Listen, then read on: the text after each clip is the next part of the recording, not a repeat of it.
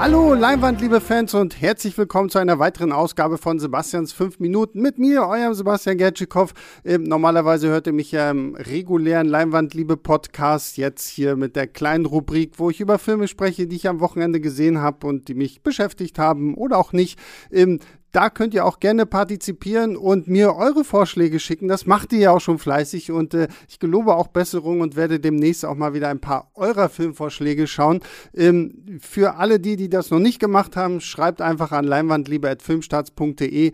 Da ähm, schreibe ich das mir alles auf, was ihr mir so an Vorschlägen schickt und da sind auch schon, meine Liste wird immer länger und länger. Das ist äh, toll für, für, für mich und auch sehr viel Arbeit. Deswegen ähm, seht es mir nach, wenn ich auch mal zwischendurch einfach ein Film nehme, ähm, den ich mir ausgesucht habe. Das ist heute wieder der Fall und ich würde sagen, nachdem ich so viel und lange gesammelt habe, ähm, starte ich einfach mal meine fünf Minuten in 3, 2, 1, jetzt. Und der Film, um den es heute geht, ist der Film namens The Woman in the Window. Der sollte ja ursprünglich irgendwie eigentlich auch noch ins Kino kommen.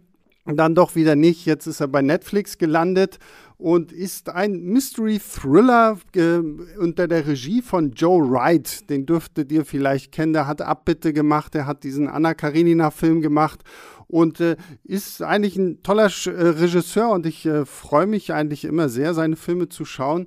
Ähm, deswegen war ich auch so ein bisschen heiß auf diesen Film und ich muss tatsächlich auch dazu sagen, ich habe das Buch gelesen und äh, das Buch von AJ Finn fand ich sehr, sehr toll.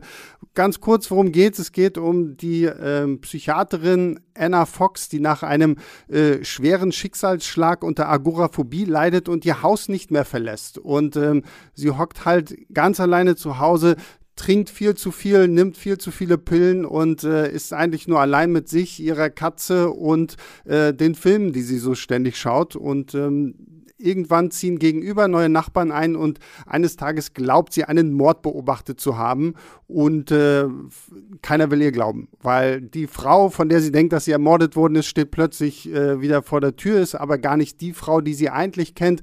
Ähm, ja, also es ist so ein bisschen natürlich so dieses Hitchcock-Phänomen, ähm, das Fenster zum Hof. Äh, toller, toller Film, den kann ich euch wirklich sehr empfehlen. Äh, Hitchcock, das Fenster zum Hof. Ähm, the Woman in the Window versucht das irgendwie so ein bisschen aufzugreifen und hier muss ich tatsächlich ähm, sagen, das Buch macht es sehr, sehr viel besser. Das Buch ist halt auch erzählt aus Annas Perspektive und als Leser weiß man dann irgendwann wirklich selber nicht mehr, was soll man eigentlich noch glauben, was es wirklich war, was nicht. Das Buch schafft es auch viel besser, da wirklich so Spannung aufzubauen. Der Film ist nett, vorsichtig ausgedrückt und nett ist ja immer die, äh, die kleine schöne Form von Scheiße.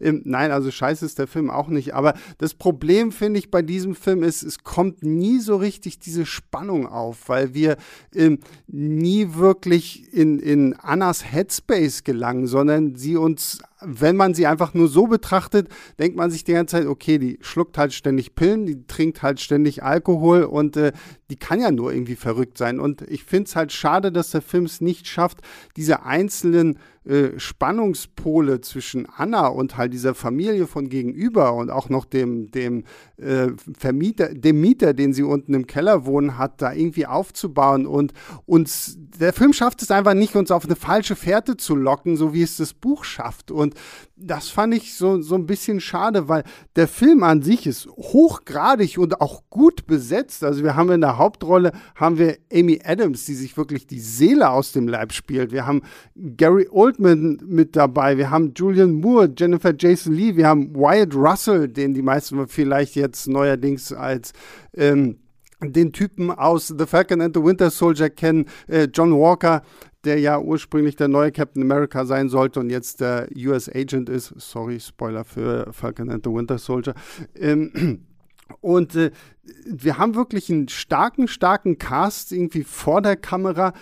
Leider wird die Geschichte dem Cast nicht entsprechend erzählt. Und ähm, Joe Wright findet zwar schöne Bilder, also es gibt wirklich teilweise Szenerien, die fantastisch aussehen, dafür, dass wir uns eigentlich nur in diesem Haus befinden, ähm, aber das reicht halt nicht. Das Problem ist auch, ähm, Anna Fox leidet unter Agoraphobie, aber in diesem Film rennt sie für, für jemanden, der unter Agoraphobie leidet, irgendwie relativ häufig und relativ schnell aus dem Haus. Und ähm, das hat mir halt auch gefehlt, weil im Buch leidet sie halt wirklich, wenn sie gezwungen wird, irgendwie aus dem Haus rennen zu müssen. Und hier, ja gut, muss halt sein, also rennt sie halt raus. Und das fand ich ein bisschen schade. Hier hätte man irgendwie mehr versuchen sollen, auf, auf wirklich sich auf Anna zu konzentrieren und das, was so besonders schade ist, wenn man das Buch liest, das Buch führt sich schon an, als wenn der Autor es geschrieben hätte mit dem Hintergedanken, daraus wird später mal ein Film. Und das hätte man einfach nur irgendwie so aufnehmen können. Aber leider quält sich der Film da wirklich irgendwie sehr durch. Die Spannungsmomente kommen nie so richtig auf. Ähm, deswegen es ist für mich nur so ein, so ein mittelmäßiger Film. Also es ist nett, man kann ihn sich auf jeden Fall irgendwie mal anschauen, aber ich finde, er ist nicht das, was er hätte sein können. Und vor allen Dingen ist er kein Ersatz für Hitchcocks Das Fenster zum Hof. Deswegen ähm, von mir nur so eine bedingte äh, Cook-Empfehlung, weil leider hier viele Chancen verspielt wurden einfach. Und äh, damit, yep, sind meine fünf Minuten auch vorbei. Ich bedanke mich bei euch fürs Zuhören. Freue mich darauf, wenn wir uns quasi bei der nächsten regulären Leinwandliebe-Folge wieder hören. Bis dahin, macht's gut, bleibt gesund, schaut ganz viele Filme und bis zum nächsten Mal. Ciao, ciao. Leinwandliebe und Sebastians 5 Minuten sind Filmstarts-Podcasts der Webedia GmbH. Moderation und Schnitt Sebastian Gertschikow, Produktion Tobias Meyer, Monique Stibbe und Nina Becker. Die Songs Take a Chance und Easy Jam im Intro und Outro kommen von Kevin McLeod. Die Links zur Musik und zur Lizenz findet ihr in den Shownotes.